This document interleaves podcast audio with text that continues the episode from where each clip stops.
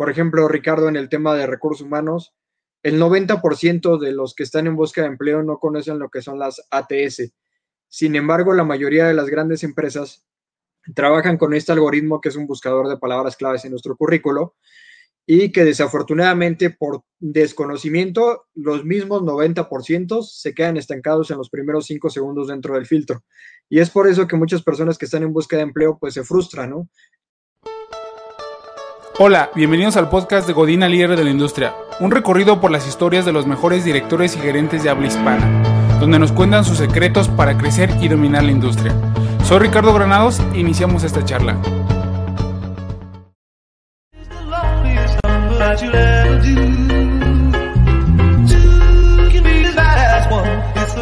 Yeah. I get my best flows to test on my next shows while my whiteboard is marked up with expos. Planning out all of my next moves to expos the most unlikely artist to make it out of the West Coast. Teenager with the mind of a vet though, but soon somebody will sign him a check. So if you did something that you. Hola, ¿cómo están? Buenas noches. ¿Cómo están? Buenas noches. Bienvenidos al podcast de Godina Lee de la Industria en su segunda temporada. Soy Ricardo Granados y me encuentro con Ángel Macías. ¿Cómo estás, Ángel? ¿Qué tal, Ricardo? Muy bien, muchísimas gracias por invitarme. La verdad, un verdadero honor de ser parte de esta segunda temporada que ya está siendo más solicitada que las temporadas de Netflix. Así es, oye, pues sí, hemos estado creciendo, ya tenemos eh, confirmado hasta febrero, entonces ya tenemos bastante podcast. Pero bien. La primera, ya está una tercera temporada. Pues comenzamos, Ángel, para conocerte. Eh, ¿Quién es Ángel Macías? Claro que sí, pues fíjate que siendo líder en empleabilidad, es una pregunta que siempre se la hago a mis asesorados, ¿no? Hablo un poco más de ti, platica un poco sobre ti, pero ahorita que, me haces la pregunta, pues igual me agarras un poquito en curva, ¿no? Pero vamos a tratar de responder.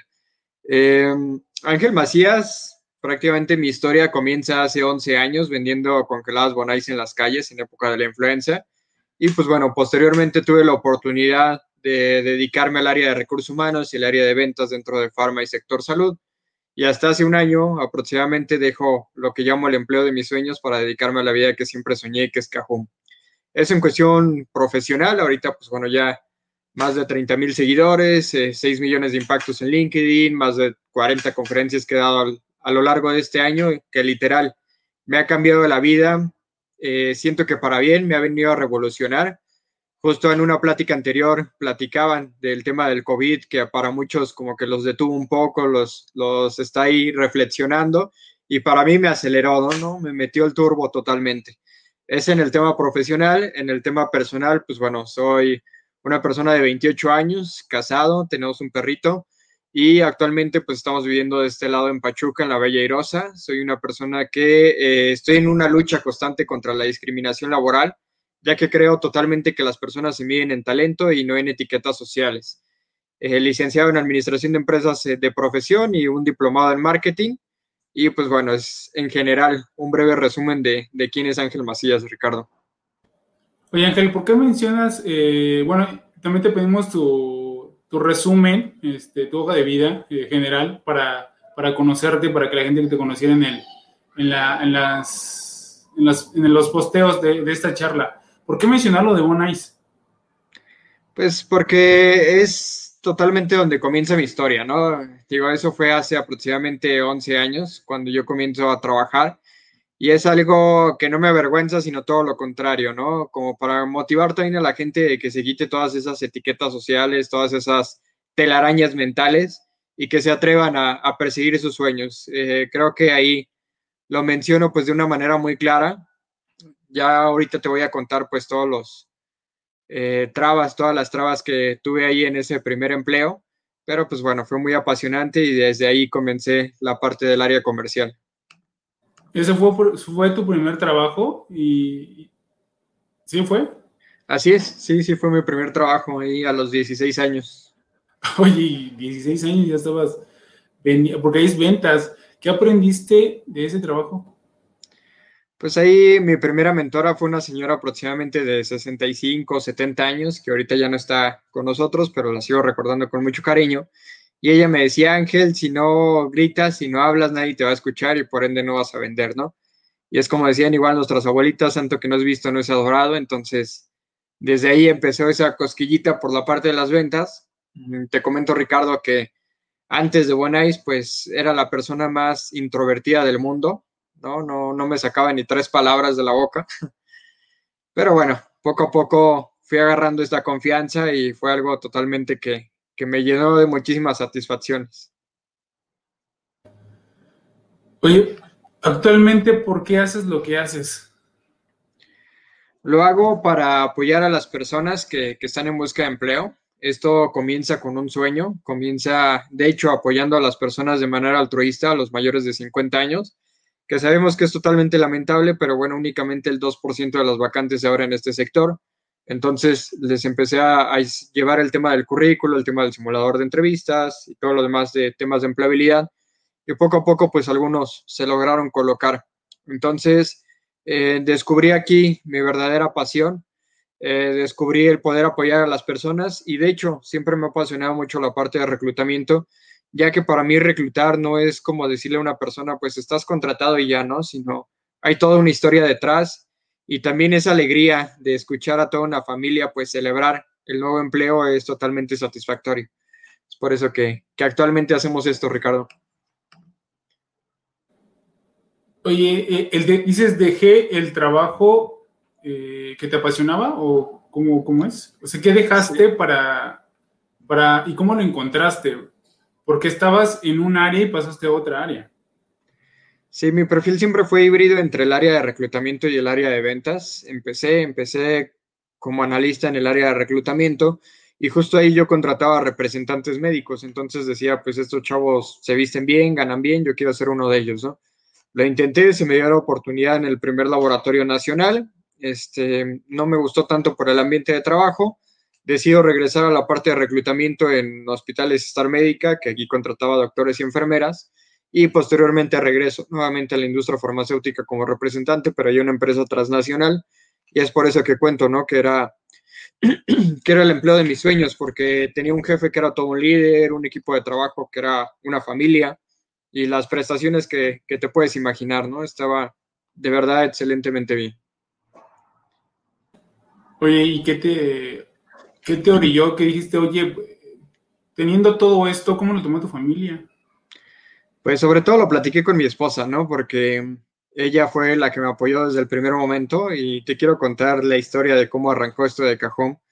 Resulta que un día, Ricardo, pues las comisiones en la parte de ventas habían bajado mucho. En ese mes recibí 6 mil pesos y en ese mismo día de lo que estábamos haciendo en cajón recibí otros 6 mil pesos, ¿no? Entonces le digo a mi esposa, mira, en un día acabamos de hacer lo que hice en todo el mes de comisiones. Obviamente en el trabajo pues tenía otras prestaciones y XY, ¿no? Pero en el tema económico, en el tema de las, de las comisiones, sí, se empató perfectamente bien y le dije, ¿sabes qué? Creo que ya estamos listos para esta parte del emprendimiento. ¿Tú cómo ves? Eres mi esposa, necesito que me des igual tus, tus comentarios, tu retroalimentación. Y ella me dijo, pues, si crees en tu sueño, yo creo en el tuyo y creemos en que vamos a salir adelante, así es que vas, ¿no? Y sí, de, ella me apoyó desde el primer segundo eh, en, esta, en esta locura. Oye, sí, y yo también he, he escuchado ese, ese consejo eh, de decirle, oye, si estás trabajando, no sueltes el trabajo porque sí, y hasta que tengas algo para el tema de emprendimiento. Y cuando ya te jale, cuando ya tengas ese, que la misma, que tu mismo emprendimiento te diga, ya vente, ya es necesario salirte, es donde claro. tienes que tomar la decisión. Y uno de los propósitos de este podcast es ayudar o guiar o, compartir las experiencias de las personas que ya lo han hecho y han emprendido o son gerentes o directores de una organización. Y es una de las preguntas que hago al final, ¿no? Pero ahorita se tocó este tema. ¿Qué recomendarías a alguien que va saliendo de la universidad o en ese caso que quiere emprender, que tú, donde tú ya lo hiciste? Tú has estado en las dos partes, en la parte de emplearte en una organización y crear una organización. ¿Qué consejos claro. darías? Bueno, ahorita voy al tema de la universidad, pero quiero irme un poco al tema justo, ¿no? De quien está como Godín, quien está trabajando en un empleo fijo. Y mi consejo es el siguiente, cuando tú tengas tu emprendimiento, pues lo vas a poder combinar, primero nunca hay que poner todos los huevos en una canasta, ¿no? Siempre hay que tratar de diversificar los ingresos. Si tú tienes dos ingresos, que es la parte de tu salario fijo y la parte de tu emprendimiento, vas a tener el salario A y el salario B. El A es el salario fijo, el B es tu emprendimiento. Cuando el B llegue a empatar o a superar lo que tú estás ganando del A, entonces sí estás totalmente listo para la parte del emprendimiento. Antes no, porque como tú bien lo dices, pues nos podemos encontrar con diferentes trabas, no sabemos ni siquiera si está aprobado el mercado, si está aprobado nuestro producto, nuestro servicio, y pues bueno, es cuando encontramos también mucho, mucho tema de la frustración, ¿no? Entonces, ese sería mi consejo para los que están trabajando y quieren decidirse emprender. Eh, no importa a qué te quieras dedicar en tu emprendimiento, ¿no? Si sabes hacer galletas, pues empieza a hacer galletas, empieza a contactar a, a, tu gente cercana que te va a comprar esas galletas y posteriormente, pues te vas haciendo de, uno, de una cartera de clientes. Ya entonces sí, cuando estás listos para tu emprendimiento, pues bueno, ya tienes tu base, pero aparte vas a ir buscando más y más clientes, ¿no? Eso repito en el tema de, de los que están trabajando ahorita como Gadín, pero también para aquellos chavos que van saliendo de la universidad y que me dicen, Ángel, pues es que tú porque ya tienes experiencia o seguramente le invertiste mucha lana al proyecto y por eso hoy facturas lo que facturas y Cajum es lo que es Cajum, ¿no? Pues no, en realidad, como lo comenté, vengo desde ser vendedor de Bonais, vengo de arrancar este negocio con cero pesos. Y pues justo es como les comento, no hay que quitarnos esas telarañas mentales del no se puede, porque realmente sí se puede y es lo que en muchas de las conferencias vengo a demostrar, ¿no? Y, y en este camino, ¿cuál, es tu, ¿cuál ha sido tu mayor fracaso y qué aprendiste de él? Pues fracasos han sido muchos, Ricardo, como también lo he comentado en diferentes publicaciones, el no es mi combustible y si tú me dices, Ángel, no vas a poder hacer esto, pues bueno, yo, yo lo demuestro, ¿no? Porque sí puedo. Eh, para empezar, pues bueno, en la secundaria sufrí de bullying. Este, te comento que era totalmente extrovertido, entonces ahí sufría de bullying. Posteriormente, pues bueno, igual teníamos una profesora que no nada más a mí, sino el grupo en general nos decía que éramos unos tontos y que no íbamos a pasar de la parte del bachilleres. Hoy no sé dónde está esa profesora, pero espero que algún día vea también estos videos y pues igual, justo lo que te comentaba al inicio, ¿no? En la parte de los bonais, eh, los conductores me subían la ventana de, del auto, eh, me corrieron de un tianguis y me tuvo que defender un pollero porque no, no tenía todavía para pagar la plaza. Este, me corrieron también de las afueras de Liverpool, un policía que porque según estaba mala imagen pública y pues así, N cantidad de cosas, ¿no? Eh, cuando hago mi examen para la UNAM, no me quedo, me quedo a tres aciertos y ese fue uno de los días más frustrantes de toda mi vida, ¿no? Y también, pues cuando estaba ya en búsqueda de ser representante médico, hacen un cambio de dirección de recursos humanos y yo ya te lo juro que estaba ahí firmando el contrato y en ese momento casi casi me quitan la hoja y me dicen, momento, eh, nos acaban de decir que tú eres muy bueno para la parte de reclutamiento, no te podemos pasar a ventas, ¿no? Y ya casi casi así, haciendo para atrás la, la firma, ¿no? En ese momento. Pero pues bueno, siempre, siempre he seguido adelante, siempre me he demostrado a mí mismo que, que realmente se pueden hacer las cosas. Y como te comento, no ha sido un no, sino han sido muchísimos a lo largo de mi vida, ¿no? Pero si a mí me dicen un no, pues yo voy a buscar la manera de, de cómo sí hacerlo. ¿Y tienes uno que te haya marcado, que te haya dejado una lección? Ahorita mencionaste cuál es eh, lo que pasaste y cómo al lo enfrentaste pero uno que te haya marcado y que digas, oye, esto aprendí muchísimo y gracias a esto, de qué bueno que me pasó, ¿no? En, esa, en ese momento no lo agradeces, pero después ya lo retomas y dices, esta situación me cambió. Pues uno de los momentos cuando toqué fondo en mi vida fue cuando después de Buenos me voy a trabajar a Cinépolis. Aquí este, estaba en la parte de staff, pero este, me hablan de Santander para una vacante de atención a clientes, entonces yo dije, el mundo bancario, tenía ahí 18 años, pues me sorprendía, ¿no? Acepto la vacante, ya igual, casi para firmar, llamo. Eh, en ese momento que me dicen que había sido candidato seleccionado, renuncio a Cinépolis, pero todavía no firmaba nada. Entonces, cuando llamo para ver qué había pasado con el proceso, me dicen que el proceso se había congelado y yo ese dinero lo ocupaba para pagar mis estudios. Me quedo, no me quedo en la UNAM, este, me quedo sin trabajo, me costó muchísimo, muchísimo trabajo colocarme nuevamente porque pues igual todavía no tenía los estudios, estaba demasiado joven, demasiado delgado también en ese momento, entonces incluso para trabajos físicos pues no, no me daban chamba, ¿no? Y fue uno de los momentos, este, Ricardo, en donde sí toqué fondo, este, mientras trabajaba en el cine, me compré una cámara, tenía un iPod, este, tenía una bicicleta y todo lo tuve que vender, todo lo tuve que empeñar para tratar de empezar de ceros, ¿no? Entonces ese fue uno de los momentos en donde toco fondo en mi vida, pero pues justo, ¿no? Después de reflexiones, después esos no, esos tropiezos son los que te van haciendo el callo para posteriormente, pues, lo que se viene en la vida, ¿no? Ese, ese fue uno de los momentos que, que más me marcó definitivamente. Y, y, ahora el éxito, ¿cómo defines el éxito? El éxito, pues justo, eh, te platico que ayer estaba entrevistando yo a un director de una cadena de restaurantes aquí en Pachuca. Bueno, más bien es un restaurante, no es una cadena. Se llama Casa Frida. Y justo yo le hice esa misma pregunta, ¿no? ¿Tú cómo defines el éxito? Y creo que me quedo con su respuesta, te la voy a compartir, que es para, para él y también para mí, pues bueno, el éxito no se mide en dinero, ¿no? No se mide en los ingresos. Si tú te levantas pensando en que vas a recibir más ingresos que el día anterior y si es, ese es tu motivo de vida, pues bueno, creo que algo está vacío en nuestra vida, ¿no? Eh, él me comentaba justo que sus comensales y sus empleados pues se van contentos. Yo lo que te puedo decir es que mi éxito es compartir información con los demás, compartir el conocimiento, es robarle la sonrisa a una persona al día, es este, motivar a las personas, quitarle las telarañas mentales, impulsarlos.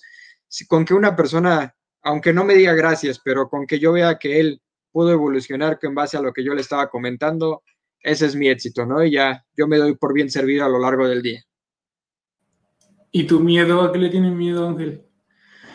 Pues el miedo este, a, muchísimas cosas, obviamente, pues no sea al tema de la muerte de un familiar, ¿no? La muerte de un ser querido, eso es algo que sí me, me genera un poco de incertidumbre, un poco de miedo.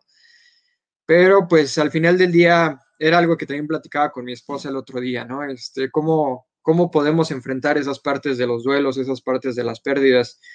Y creo que he vivido diferentes duelos a lo largo de mi vida y como siempre he dicho, pues bueno, tanto los fracasos como las virtudes tres días, ¿no? Que también esto lo escuché en algún momento. No recuerdo quién es el autor, pero me quedó muchísimo aprendizaje.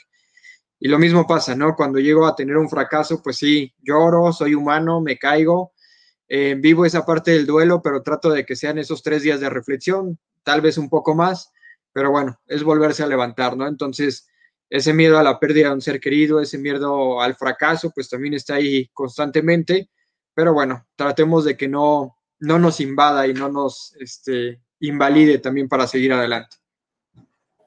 ¿Qué crees que es lo que te falta lograr? Pues me falta lograr muchísimas cosas, ¿no? Obviamente, digo, si hablamos en ahí en temas profesionales, me encantaría que para el siguiente año, eh, tanto tú, Ricardo, como yo, pues estemos ahí en la lista de Top Boys, ¿no? De, de LinkedIn. Esa es una de mis metas para, para el próximo año, es seguir generando valor, eh, también, pues obviamente quiero construir una casa, eso es lo que vamos para, para el siguiente año también con mi esposa, apenas acabamos ahí de, de, comprar un terrenito, pero pues bueno, ahí vamos poco a poco, ¿no? Y así, así seguramente sigo, sigo teniendo sueños. Yo siempre dije que antes de los 30 años, pues bueno, ya tenía que estar casado, tener una casa y un auto propio. Ahorita nada más nos falta la casa, pero creo, creo que vamos por buen camino. Ok, qué bien. ¿Qué es lo que no te deja dormir? Pues que no me deja dormir, yo creo que nada más, este, a lo mejor temas del trabajo, temas de que tenemos todavía algunos pendientes ahí, pero afortunadamente pues tengo, tengo la conciencia tranquila, estoy muy feliz de lo que vamos haciendo día al día y pues definitivamente, ¿no? Yo creo que nada más ese es el tema del estrés, de poder sacar el trabajo día a día, de no defraudar a los clientes, pues de, de seguir adelante. ¿Qué responsabilidad es ser CEO o director de una empresa? Pues muchísima, porque aquí ya no nada más dependes tú, bueno, más bien no nada más depende tu familia de ti, sino depende en la familia de todos tus colaboradores, de todo tu equipo de trabajo, de toda la gente que cree en ti, ¿no? Entonces es, es muchísima responsabilidad. Eh, cuando hay momentos de logros, pues los celebramos entre todos, pero pues también tratamos de estar ahí en los momentos en que logramos flaquear. Pero pues sí, es, es muchísima responsabilidad uno como director de la empresa, pero también ahí como, como generador de contenido, una persona que tiene seguidores, pues obviamente tienes una gran responsabilidad con tu audiencia, ¿no? O sea, esa es la responsabilidad que tenemos actualmente.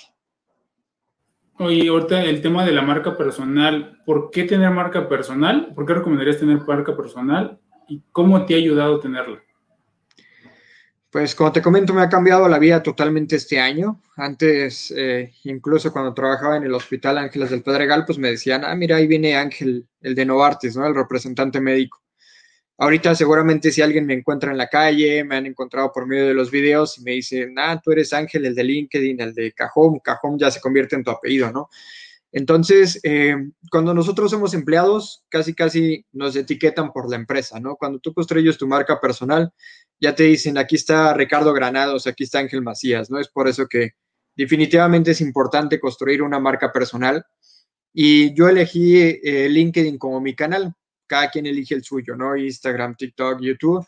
Yo ahorita estoy únicamente con el tema de LinkedIn y pues bueno, afortunadamente hemos crecido de manera acelerada gracias a que me he atrevido a mencionar las cosas que no deberían de ser en el mundo de recursos humanos y gracias a eso pues fue que mucha gente empezó a sentir empatía con mis publicaciones y posteriormente pues se hizo la bola de nieve, ¿no? Eh, justo así logramos aumentar 24 mil seguidores durante este año.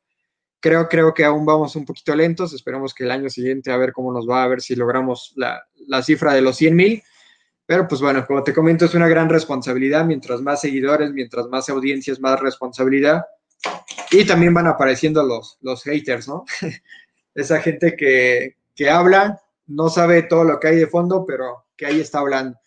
Siempre he dicho que cuando llegas a esta etapa también de la vida es porque algo estás haciendo, no te estás quedando quieto, están hablando de ti para bien o para mal, pero están hablando, ¿no? Preocupémonos cuando la gente se quede callada y no diga nada de nosotros.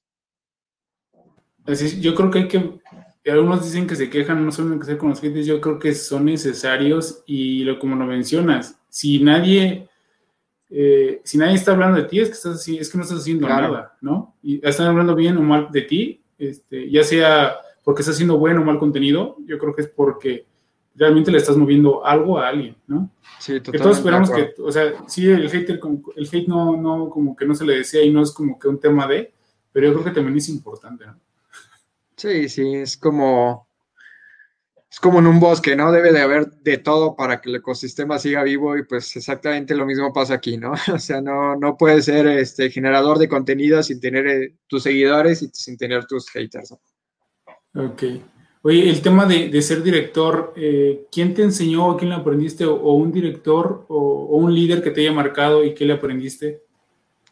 Pues un líder, mi ex jefe que tuve, que te digo que definitivamente era todo un líder, ¿no? Eh, para empezar, de ahí le aprendí también a que las personas se miden en talento y no en etiquetas sociales.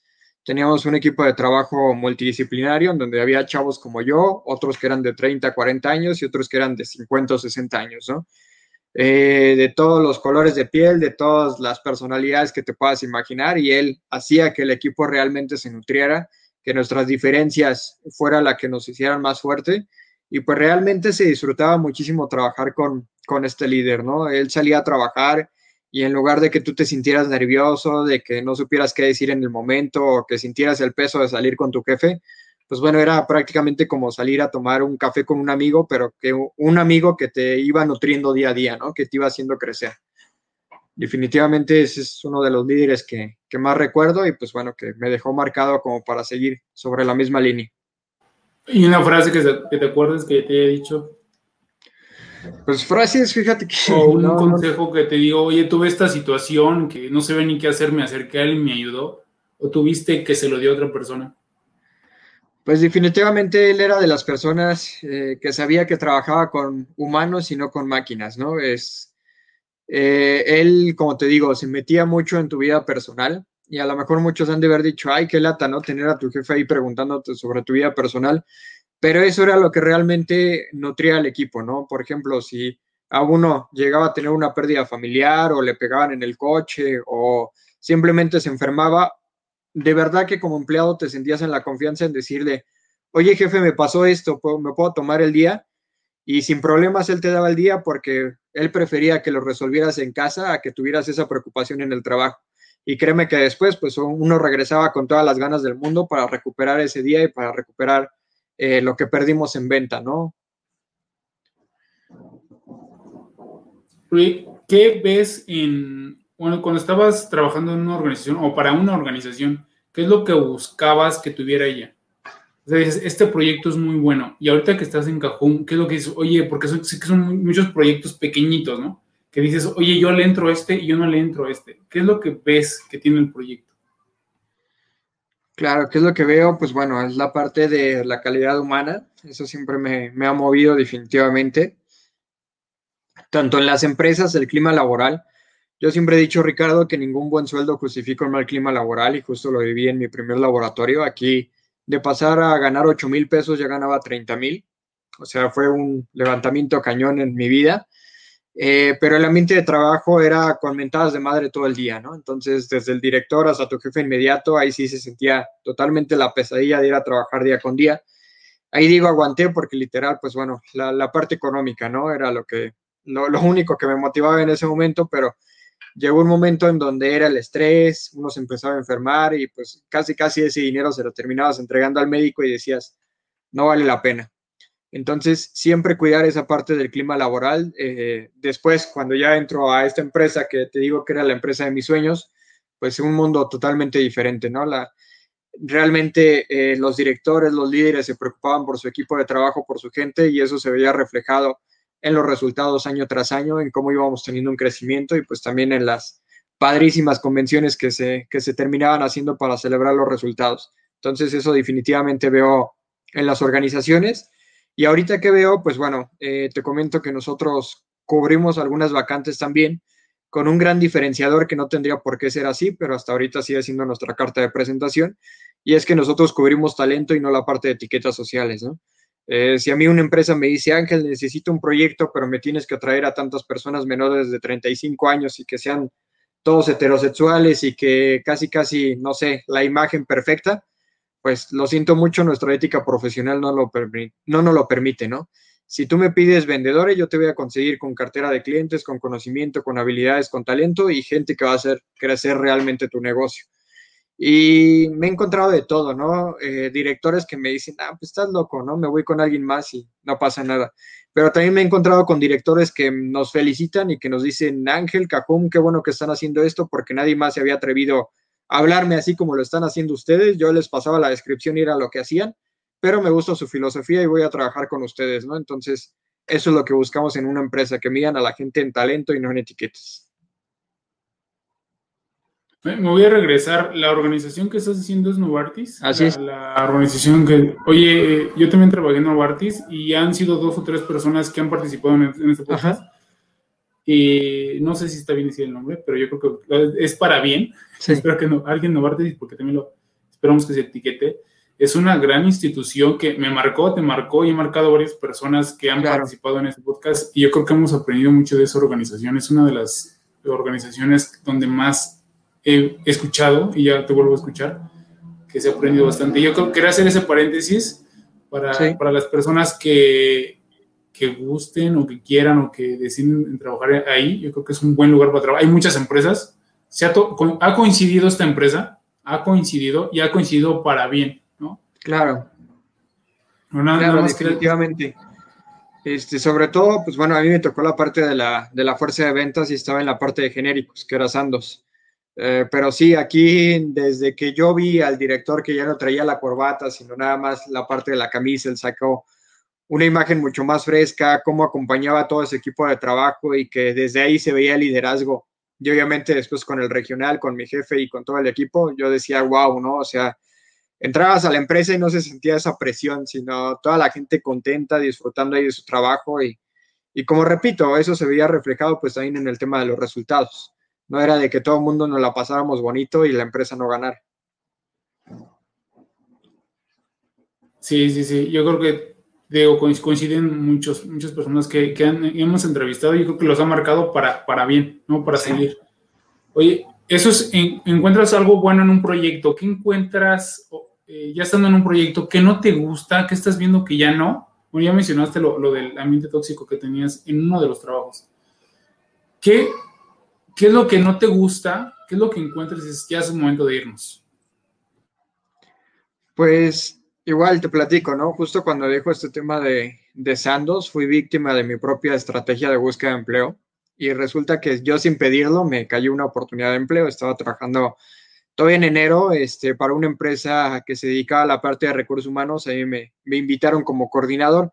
Bueno, dije, voy a aceptar, vamos a ver qué tal está el ambiente, pero pues definitivamente no, no, no me agradó para nada y era algo que le comentaba la directora, ¿no? Yo tengo una marca personal en LinkedIn, estoy trabajando con esta parte, estoy en lucha de, de los ambientes tóxicos en el trabajo y pues bueno, tú eh, me alzas la voz, me dices estas cosas, siento que no es el lugar para mí, entonces pues ni modo, ¿no? Te tengo que dar las gracias porque no estaría comulgando con, con lo que estoy diciendo y lo que estoy practicando, ¿no?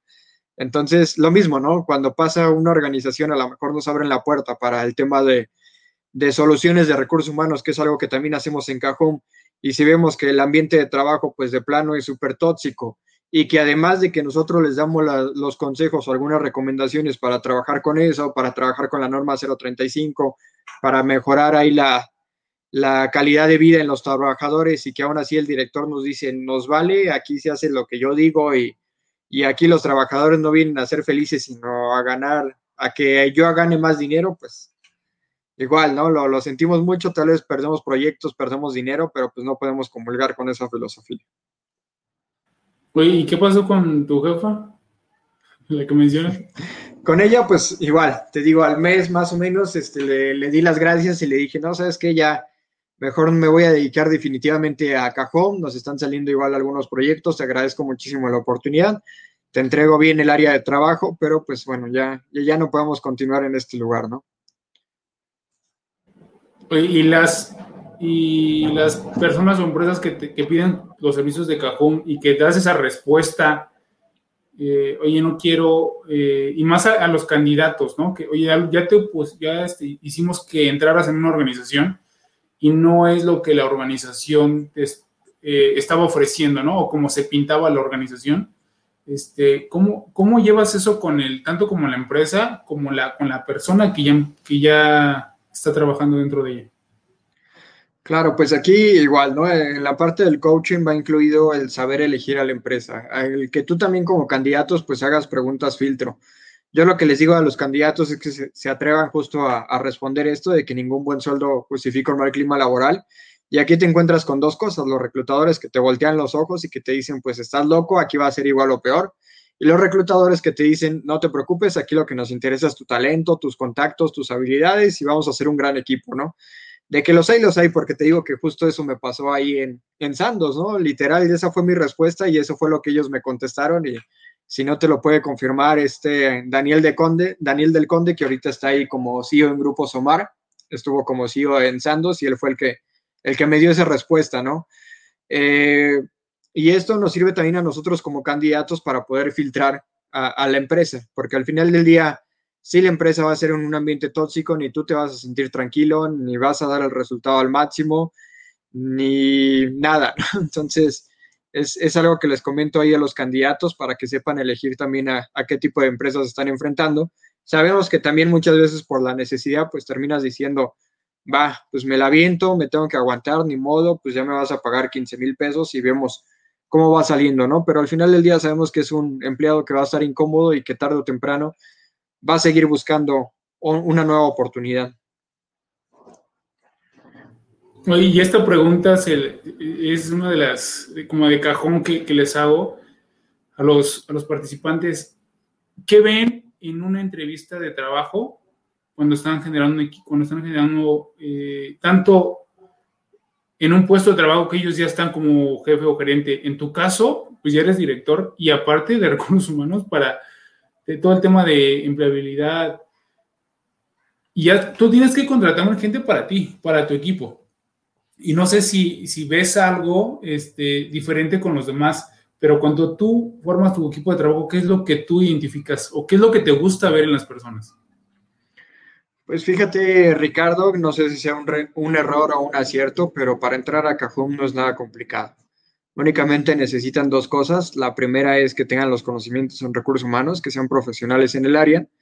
Eh, la, bueno, más bien tres cosas, ¿no? La otra es que sean éticos también, en que si te metemos al área de reclutamiento, pues le vas a decir al candidato si no se quedó en la vacante, por qué no se quedó y pues bueno, realmente vamos a hacer las cosas diferentes, ¿no? Si tú vienes con la filosofía de la vieja escuela de dejar ahí a los candidatos parados, pues no me sirves, lo siento mucho. A ver, muchas empresas que te quieran contratar. Y la última es que justo no, no discriminen por ningún motivo, ¿no? Yo no puedo estar con una persona que me diga, Ángel, es que, este, pues, a mí no me importa que las personas tengan discapacidad, pero a lo mejor no me caen bien los morenitos, ¿no? O no me caen bien los güeros. Pues lo siento mucho, ¿no? O somos o no somos. Es así nuestra filosofía. Eso, eso es lo que buscamos y posteriormente, pues bueno, ya se van desarrollando algunas habilidades como la lealtad, el compromiso, que definitivamente el tema de la lealtad es uno de los puntos más importantes. Porque bueno, también nos, nos ha pasado muchísimo en que llegamos a contratar personas, aprenden la metodología, aprenden el negocio y después ya lo están vendiendo por fuera, ¿no? Y después dices, híjole, lo que gasté en capacitación, lo que gasté en compartirte nuestros secretos, sí nos duele, pero pues adelante, ¿no? La vida sigue y, te decíamos el mayor de los éxitos. El, el conseguir lealtad en tus colaboradores es sumamente importante.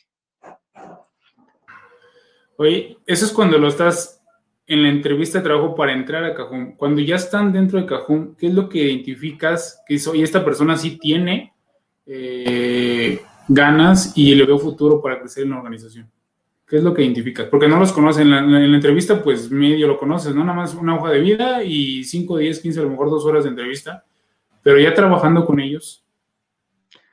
Pues aquí en Cajón es otra de las ventajas que tienen, que tampoco no tenemos un horario de trabajo. Justo hace dos semanas entrevistaba a un chico y le digo, a mí no me importa si a lo mejor tienes que ayudar a tu mamá o acompañar a tu hermana a la escuela o este, visitar a la novia o hacer lo que tú quieras, ¿no? Eh, no me importa si te levantas a las 10 de la mañana o te acuestas a las 3 de la mañana. Lo que me importa es que realmente estés comprometido con el resultado de la empresa. Si nos piden un proyecto y si tú ese proyecto lo estás cumpliendo en tiempo y forma, haz de tu vida lo que quieras, ¿no? Pero justo eh, esa, esa habilidad yo creo que va a ser una de las más valoradas hoy en día con, con la nueva normalidad. Sin embargo, pues no es definitivamente fácil de encontrar, ¿no? Porque hay personas que sí están acostumbradas a eso y que te van a dar el todo por el todo, y hay personas que necesitan estar monitoreadas en todo el momento, ¿no? Que incluso ellos, si tú les das la libertad, no te dan el resultado, ¿no? Y, hasta ellos mismos te lo dicen, es que yo necesito estar cumpliendo un horario y estarte mandando reportes porque si tú me das muchísima libertad, pues fallo en algo, ¿no? Entonces es, lo que buscamos también, desarrollar en nuestro equipo de trabajo si te pide eso, que quiere horario de trabajo y entregarte reportes y que, che, o sea, casi casi, no sé, chico virtual, ¿no? De ya, ya llegué, este, voy a ir a comer, regreso, ya te entregué el resultado, ya siento que ya trabajé, ya cumplí con el horario y no el resultado, eh, ¿les das la oportunidad o cómo lo llevas a cabo? No, lo más importante es la parte del resultado. Si tú quieres trabajar con esa metodología de la vieja escuela, con horarios, con checklists y con reportes, y eso te funciona y vas a dar el resultado, bien. Si vas a trabajar de la manera de, no sé, a lo mejor con office todo el tiempo y disfrutar de tu vida, enfocarte tres horas verdaderamente al trabajo y sacar la chamba, bien. Pero si de plano, eh, de ninguna o de la otra manera sacas el resultado, pues como decimos, ¿no? Este, lo sentimos mucho, te vamos a extrañar. ¿Y cómo ayudas a generar un buen equipo de trabajo? Por corte con la distancia, dice, sí, a lo mejor le, das esa, esa, flexibilidad, pero también a lo mejor esa flexibilidad no, no estás eh, con ellos, eh, mentoreándolos para que puedan seguir creciendo, ¿no? A lo mejor ya les marcas el resultado tienes que llegar a 100, que tienes toda la semana y con, con que cumples ese objetivo está bien. Ya, ya, ya, trae la parte de recursos humanos, de, de todo el, eh, el, tema de, ¿no? de nóminas, contratación, este, prospectos y todo, pero ¿cómo le aprenden a Ángel y cómo llevas tú esa filosofía con ellos?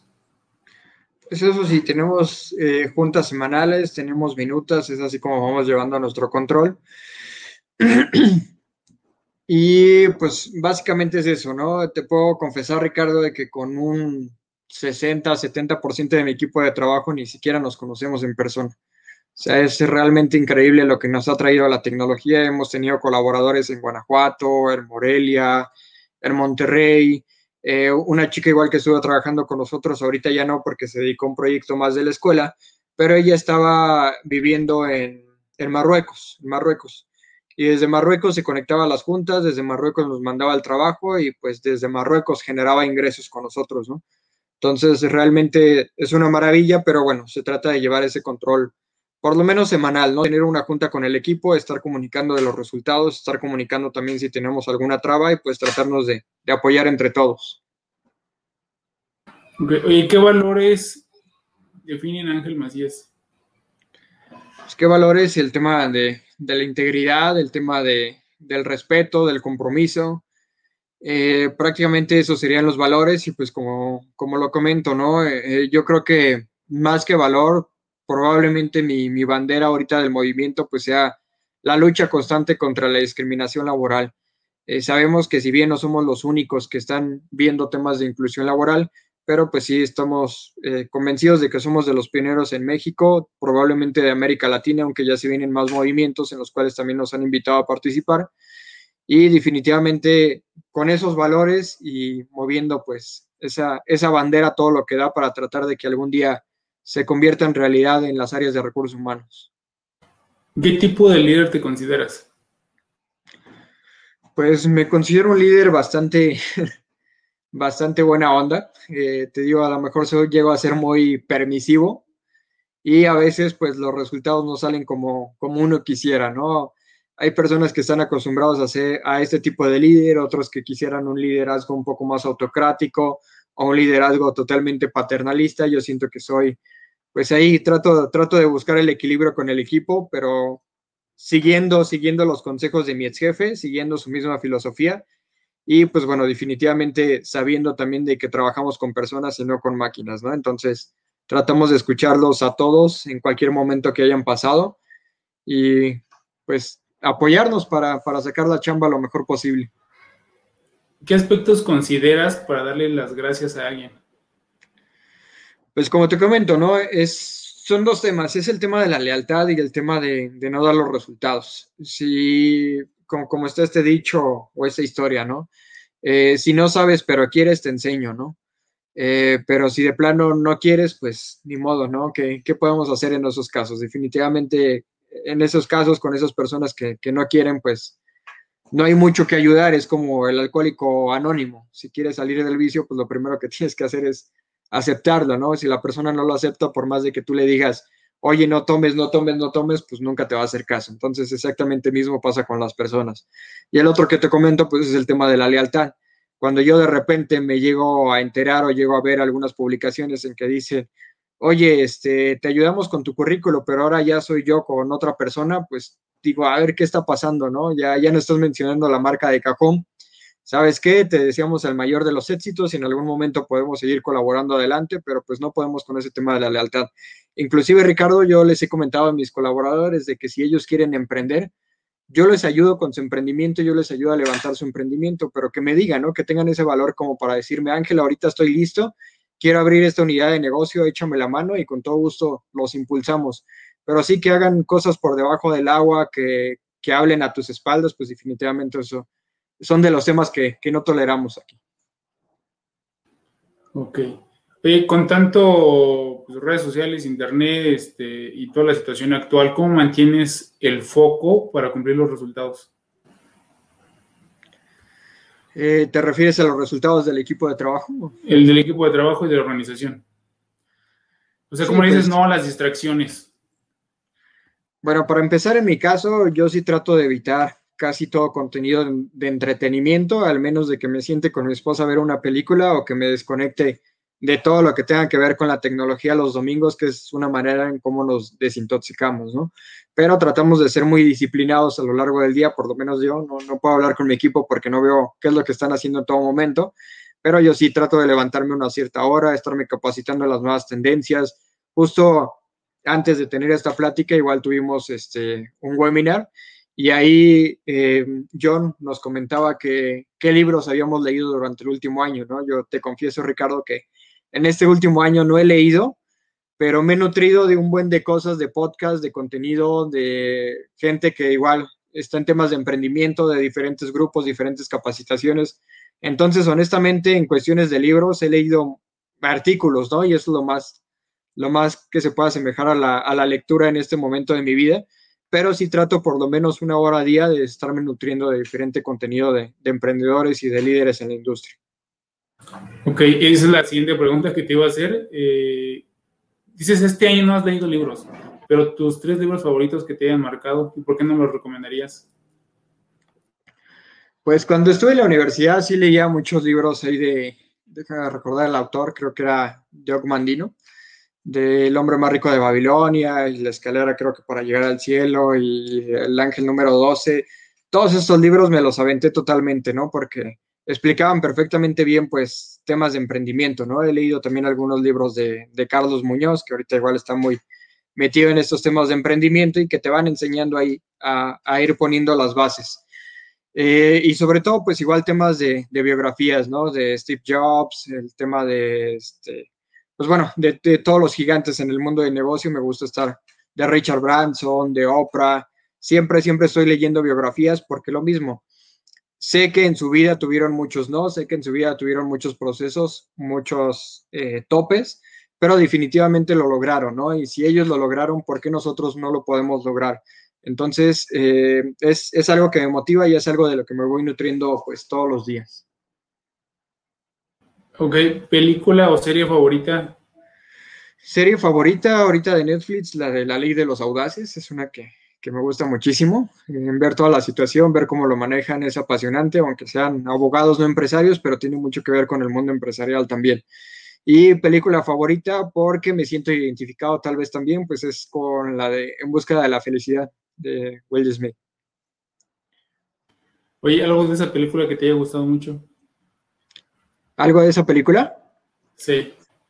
Pues, pues justo, ¿no? El tema de que tuvo muchísimos tropiezos, de que lo dejó la esposa, de que tuvo que cuidar a su niño, eh, todo lo que luchó para conseguir ese empleo, así como él luchó para conseguir ese empleo. Eh, yo cuando estaba en el proceso de Sandos de Novartis, vas a decir que estoy loco, pero cuando pasaba afuera de la oficina de Novartis, yo me ponía así a gritar, ¿no? Así como de que Novartis, ahí te voy, ¿no? Y, y bueno, hasta que lo conseguí fueron más de cinco entrevistas. Definitivamente cuando me dan ese sí, cuando me dan el contrato a firmar, pues me sentí como Will Smith cuando estaba ahí en la bolsa de valores, ¿no? Que le dan el contrato. Dije, por fin, ¿no? Este momento de mi vida se llama, se llama felicidad y es totalmente lo que, lo que me gusta de esta película.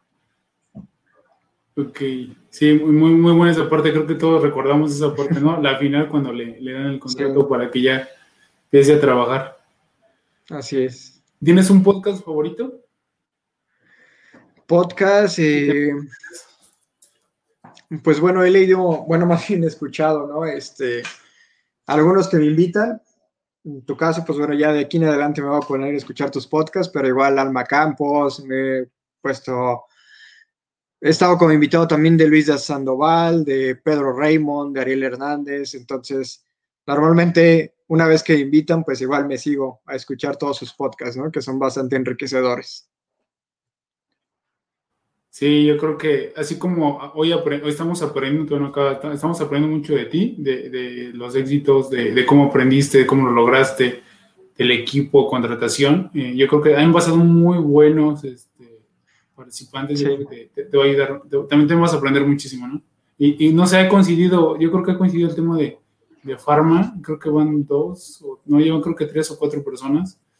Y, y sí, hay algo que mencionamos de la empresa que, que, nos ha marcado, también el tema de fútbol americano también nos ha marcado.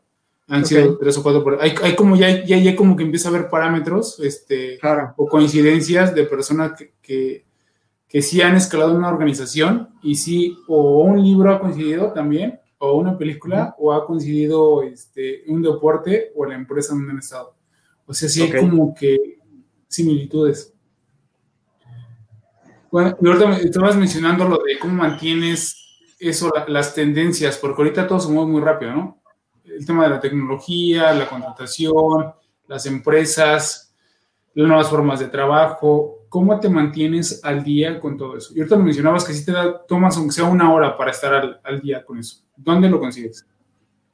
Pues en Google, en Google me pongo a investigar, digo, ahorita, por ejemplo, de recursos humanos, sabemos que está el tema del outsourcing, sabemos que está el tema de, de la norma 035. En cuanto salen esas noticias, pues igual nos ponemos a investigar más sobre ello, quiénes son los líderes de opinión, quiénes están certificando, quiénes están haciendo algo diferente, porque siempre, en cuanto sale eso, muchas empresas desafortunadamente quiebran, pero también muchas otras ven la parte de la oportunidad, ¿no? Justo lo que le comentaba a mi colega de nómina, pues es que sí íbamos a tener algunas complicaciones con unos clientes que teníamos en, nómina. Entonces me decía, Ángel, no te preocupes, nosotros estamos haciendo las cosas bien, se está pagando al 100% ante el IMSS y simplemente, pues bueno, nosotros llevamos la parte de la administración de nómina, ¿no? Entonces, eh, creo que él se adelantó en ese tema, va súper bien y pues yo ahorita lo sigo recomendando con algunas empresas que ahorita no saben pues ni para dónde salir a correr. Y definitivamente es eso, es estarte actualizando durante todos los días. Por ejemplo, Ricardo, en el tema de recursos humanos, el 90% de los que están en busca de empleo no conocen lo que son las ATS. Sin embargo, la mayoría de las grandes empresas trabajan con este algoritmo que es un buscador de palabras claves en nuestro currículo y que desafortunadamente por desconocimiento los mismos 90% se quedan estancados en los primeros cinco segundos dentro del filtro. Y es por eso que muchas personas que están en busca de empleo pues se frustran, ¿no? Entonces, ¿qué fue lo que hice? Pues estoy en el tema de empleabilidad, vamos a ver cuáles son las nuevas tendencias, cómo se están contratando. Ahora, ¿qué están haciendo? Pues también te están haciendo entrevistas eh, no en tiempo real, sino te graban un video te dicen contesta estas preguntas, entonces también preparar a la gente en cómo son las nuevas tendencias. Ya nos está buscando definitivamente en el periódico, eh, ya nos está haciendo un currículo de 30 hojas y es poco a poco ir capacitando a, tu sector, a tu mercado, pero también irte capacitándote a ti, porque tú no le puedes decir a una persona que eres líder en empleabilidad cuando le sigues aconsejando de que su currículo sean 30 hojas, ¿no? O que busque empleo en el periódico. Sería una incongruencia. Entonces, es ir avanzando poco a poco como se va moviendo el mercado también. ¿Cómo compaginas tu vida laboral con familia y amigos? Pues aquí, te lo comento, ¿no? A lo mejor sí comenzamos a las 6 de la mañana, 7 de la mañana como mucho, terminamos incluso hasta, digo, ahorita ya son las 9 de la noche y todavía me hace falta trabajo el día de hoy. Eh, así estoy, así me vas a ver durante lunes a viernes. El sábado trato de bajar un poquito los decibeles a mediodía y los domingos definitivamente me desconecto, ¿no? Si no, yo creo que ya, ya nos hubiera costado ahí el divorcio, definitivamente. Entonces tratamos, tratamos de, visitar a la familia ese sábado al mediodía, el domingo, de salir a la naturaleza, de desconectarnos de todo. Afortunadamente en Hidalgo hay muchísimos parques ecoturísticos, hay infinidad de cosas que ver.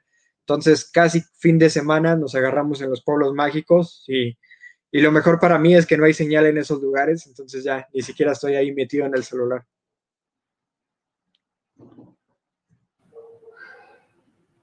Ok. ¿Crees que los amigos se cuentan con los dedos de una mano? Sí, definitivamente. Yo, ¿qué te puedo contar, Ricardo? Este, en el caso de la universidad nunca fui un chavo normal. Eh, y me refiero a normal porque mientras todos mis colegas se iban de fiesta cada fin de semana, el reventón, se saltaban las clases, pues bueno, yo estaba trabajando y estaba estudiando, no me dediqué a nada más, ¿no? Entonces te puedo decir que de la universidad a lo mejor conservo uno o dos contactos, pero así que digas amigos, no tengo. Eh, conservo algunos amigos de la época de Bonais, inclusive la, la hija que rentaba la franquicia es una de mis amigas prácticamente de toda la vida. Y pues este, prácticamente, sí, como, como tú dices, ¿no? Contados con, con, los dedos de la mano, con mi equipo de trabajo, ahorita pues igual los considero amigos también algunos. Bueno, a, todos los considero amigos. Y eh, eh, pues definitivamente pues también mi esposa, ¿no? Aparte de ser mi esposa, se, se convierte en mi mejor amiga. Ok, Ángel, pasamos a otra sección de la charla. Te voy a mencionar una palabra y por favor dime la primera palabra que te venga a la mente. ¿Estás listo? Listo. Amor. Mi esposa. Trabajo. Pasión. Jefe. Eh, pues sería mi ex jefe Tino, el que te comento que lo recuerdo igual con, con mucho cariño. Amistad. Amistad, pues como tú lo acabas de mencionar, se cuentan con los dedos de la mano y realmente pues son muy valiosos los que se siguen conservando. Me extendía más de una palabra, pero tenía que decirlo. Inspiración. Inspiración Cajum. Pasión. Pasión, eh, levantarnos día a día y robarle una sonrisa a una persona. Empresa. Empresa, pues sería la familia que estamos construyendo, Cajón. Líder. Líder, pues definitivamente hay algunos líderes que admiro, pero bueno, ahí te van algunos como, como Gandhi, como más que líderes empresariales, yo creo que admiro a esos activistas. Entonces ahí, ahí sería el ejemplo de líder. Bonais. Bonais, muchísimos aprendizajes. Contratación. Contratación, pues igual, libre de discriminación para nosotros. Despido. Despido, pues al menos de que no quieras hacer bien las cosas. Futuro. Futuro incierto, pero no sé, con, con, muchísima incertidumbre y muchísima hambre de crecer. Talento. Talento, pues lo mismo, ¿no? De que las personas se miden en talento y no en etiquetas. Pasado. Pasado, aprendizajes. LinkedIn. LinkedIn me cambió la vida. México. Eh, lo mismo que mi esposa, amor, soy totalmente patriota. COVID. Revolución, innovación. Familia.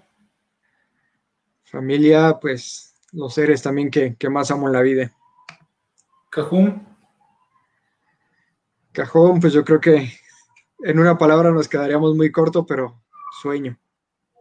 Recursos humanos. Recursos sí humanos. Equipo. Equipo, familia y pues le seguimos dando adelante. Innovación. Eh, transformación. Ángel Macías. Macías, pues un soñador incansable. ok. La última pregunta, y viniendo de ti eh, y de la organización de Cajón, ¿qué consejos les darías tanto a universitarios que van saliendo para poder de empleabilidad, un buen currículum, este, recomendaciones generales, a alguien que quiere cambiar de trabajo por algo mejor y por último a alguien mayor, este, y ya no sabemos qué es mayor, va a decir mayor de 30, mayor de 40, mayor de 50, mayor de qué, ¿no? Tú lo sabes mejor que yo. ¿Qué recomendación le darías a cada uno de ellos tres? Pues en el caso del universitario, primero de que sigan sus sueños y que no se crean de todo lo que van a encontrar en el mundo de allá afuera y que van a encontrar muchísimos no. Si al final del día tú tienes una pasión, tú crees en ella, encuentras un mercado, pues bueno, ve, ve con el todo por el todo porque lo vas a lograr, ¿no? Al final del día yo siento que la barrera más grande que existe es la mental. Si logras romper esa, no tienes definitivamente límites. En el caso de una persona que está tratando de buscar un empleo o un mejor empleo, pues aquí mi recomendación sería eh, lo mismo, ¿no? Que sea algo que realmente te apasione, que sea algo que te haga feliz, como dicen por ahí. Si encuentras algo que te busque, no tendrás que trabajar el resto de tu vida.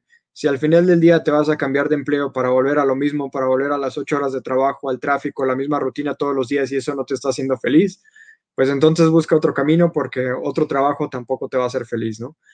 Y a la persona mayor de, de 30 años, pues, o mayor, como tú bien lo comentaste, a lo mejor ya en una etapa madura, podemos decirlo así, eh, pues que igual se dé, se dé el valor. Aquí siempre me gusta contar la, la, historia de la barra de acero, que si tú la compras en bruto sale mil pesos, si la compras en aguja salen diez mil y si la compras en resortes para relojería fina vale un millón de pesos.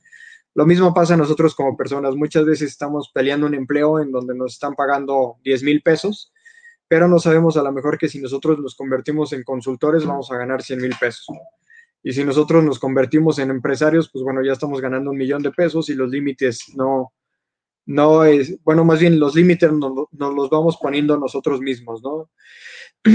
y definitivamente pasa eso, cuando estamos en un, empleado, en un empleo, nuestro crecimiento es así y de repente se eleva un poquito y luego así, ¿no? Pero cuando estás en la época del emprendimiento y cuando tú luchas por tus sueños, obviamente vas a tener muchísimas bajadas, subidas y bajadas, pero llega un momento en que de repente despuntas y dices, ah, caray, esto no lo hubiera logrado ni en 10 años de empleo, ¿no? Entonces, esos serían ahí mis, mis consejos, Ricardo. Vale, eh, si tienen preguntas, eh, por favor, eh, para Ángel, con gusto ¿Nos ayudas, Ángel, a contestarlas? Claro que sí, con muchísimo gusto. Aquí estamos súper atentos y siempre dispuestos a sumar. Ok, pregunta, ¿cómo afrontas el tema del outsourcing en la actualidad? Pues el tema del outsourcing, como comento, ¿no? Al final del día, si tú venías haciendo algunas estrategias fiscales para no pagar tantos impuestos, pues ahorita definitivamente no va a haber de otra más que meter las cosas como son, ¿no? Reflejarlo como son y tal vez este, tener que buscar otras soluciones. Justo lo comentábamos en el podcast pasado. Al final sabemos, y no sé si me vayan a censurar por esto, pero que es un tema político, ¿no? Eh, los políticos están poniendo la bandera como que ellos son los héroes pero no se están poniendo a pensar en muchísimas empresas que van a quebrar por este motivo y que más personas van a seguir perdiendo su empleo.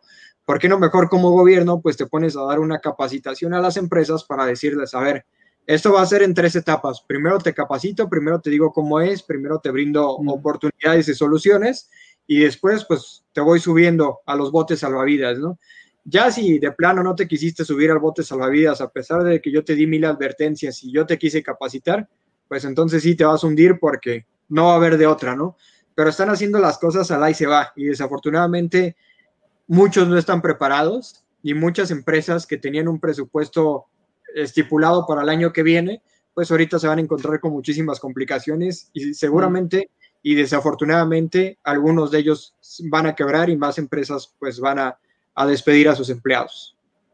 Ok, sí, es, es un tema complicado, ¿no? O sea, y fue de la noche a la mañana y, Así es. bueno, el, tema de, yo creo que el emprendedor, eh, como dicen, uno de los temas más preocupantes y del que no te deja dormir es el de, es el de las ventas, pero para generar ventas, para pagar la nómina, ¿no? Yo creo que esa es una de las grandes diferencias que hay entre un, eh, cuando te empleas en una organización y un empleado, ¿no?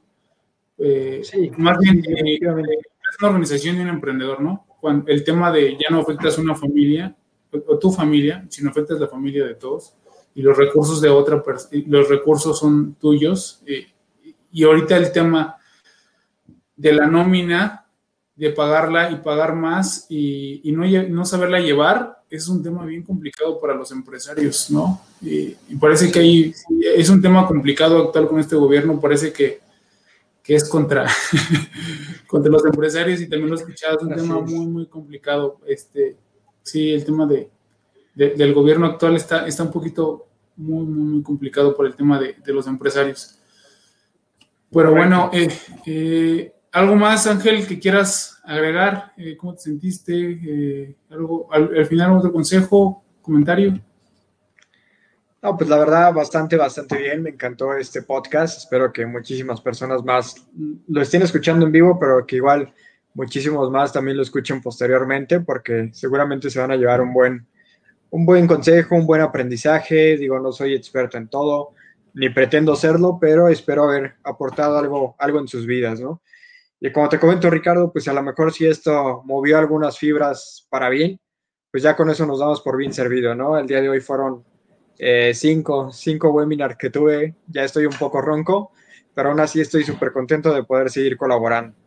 Eh, soy una persona que siempre está dispuesto a sumar, ahí les van a dejar también mi, mi contacto de LinkedIn, eh, les voy a escribir también ahorita mi número de WhatsApp, soy una persona que me gusta leerlos, me gusta estar cerca de ustedes, saber qué opinan, y si los puedo apoyar, pues qué mejor.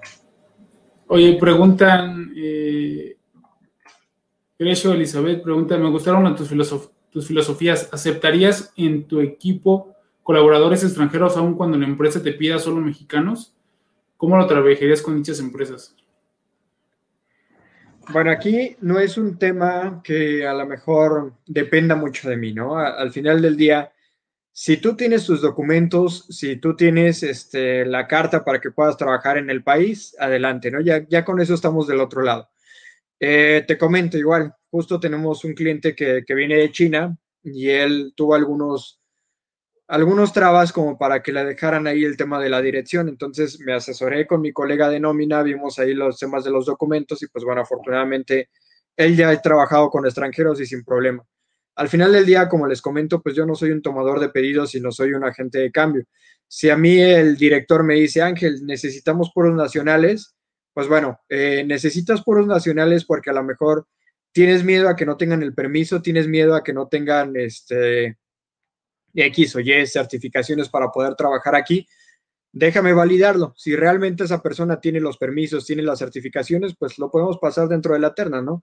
Yo siempre soy luchador de que a todas las personas se les tiene que dar la misma oportunidad.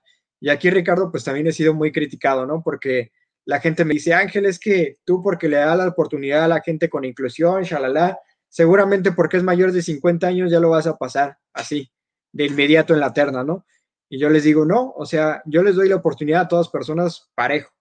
Si el mayor de 50 años demostró tener las habilidades, el conocimiento y la experiencia más que los que llegaron de 30 de 35 años, él se lo ganó. Yo, yo no fui el que le dio el empleo en, en charola de plata. Yo lo único que hice fue dar la oportunidad pareja, ¿no? Preguntas, otra, pregunta. ¿Has contratado a alguien que en la entrevista y exámenes haya salido muy bien y en cuando empezó a trabajar no logró cumplir los objetivos?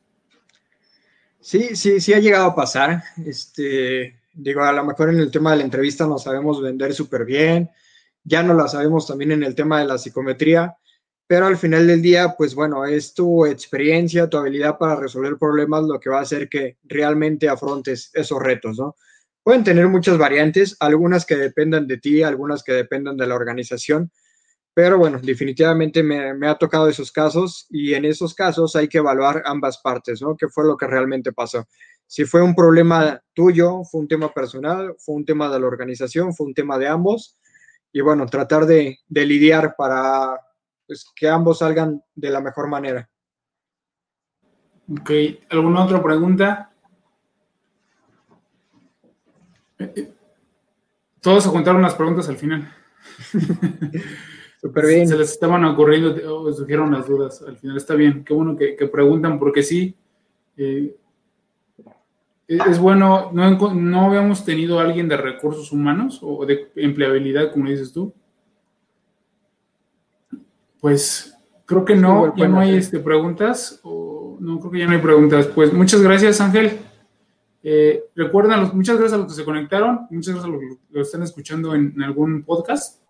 Eh, se queda grabado en Facebook, también en Twitter y en 15 días se encuentra en todas las plataformas de podcast y en el canal de YouTube. Eh, ¿Algo más, Ángel? Perfecto, nada más que agradecer, este Ricardo, de verdad muy honrado de que me hayas invitado aquí a, tu podcast. Y como te comento, ¿no? Ya de aquí en adelante me voy a aventar todos y pues muy ansioso también de, esperar la, tercera temporada. Claro que sí. Oye, nada más, eh, un favor, ¿qué, dinos qué es Cajún, ya para despedirnos. Cajum eh, son las iniciales de Capital con Humanismo, que justo siempre el reconocimiento para mi esposa, ella fue la que, la que inventó el nombre. Yo le dije, es que todo el mundo habla de capital humano, pero siento que hoy en día necesitamos meter la parte humanista, ¿no? Regresar a la parte humanista. Incluso, este, me voy a extender aquí un, un poquitito, pero uno de los colegas que yo contacté en aquel momento me dijo, Ángel, ten cuidado con el nombre porque capital y humanismo nunca han ido juntos. ¿no? Son como cosas totalmente peleadas. Y yo le dije, pues justo por eso yo le quiero poner capital con humanismo, porque queremos demostrar cómo sí se puede realizar, ¿no? La parte del capital con humanismo. Y ya después, Ricardo, me enteré de un concepto que se llama emprendimiento social, que mm. es lo mismo, ¿no? Ayudar a, personas a que realmente crezcan en, en, su organización, que crezca su empresa, que crezca su negocio, en comunidades, etcétera. Pero pues también tú, tú estás haciendo un negocio contribuyendo con la sociedad, ¿no? Eso, eso significa específicamente cajón, capital con humanismo. Ok, ¿y la empresa a qué se dedica? Tenemos tres unidades de negocios actualmente. La número uno es cubrir talentos sin etiquetas sociales. Es, cubrimos las vacantes de las empresas, desde puestos de, becarios hasta directivos. Eh, ayudamos a las personas que están en búsqueda de empleo, lo mismo desde este tipo de perfil de becario, recién egresado, mandos medios, hasta gerentes y directores y por último, brindamos soluciones en cuestiones de recursos humanos, como es diagnósticos de la norma 035 y diferentes temas de capacitación, de onboarding de, o placement para que, bueno, que realmente pues los colaboradores se sientan felices en la empresa. Vale, pues está Cajún y están, eh, ¿cómo se encuentra Cajún en las redes sociales?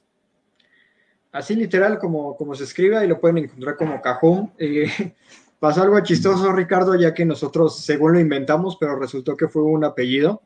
Es un apellido que se encuentra mucho en la zona de Cancún, de Yucatán, no sé si sea maya, pero van a buscar Cajum y les van a aparecer algunas personas con el apellido, aunque ya nos hemos logrado posicionar fuerte y por lo menos estoy seguro que si buscan Cajum en LinkedIn aparece ahí en primer lugar con letras naranjas. Ok, sí, yo también te iba a preguntar, sí tiene como un, sonido. Yo pensé que eras de, esa parte de, del país. Pero bueno, este, muchas gracias, Ángel, y ahora sí nos despedimos. Gracias, nos vemos la próxima semana. Hasta luego. Perfecto, muchísimas gracias, hasta luego.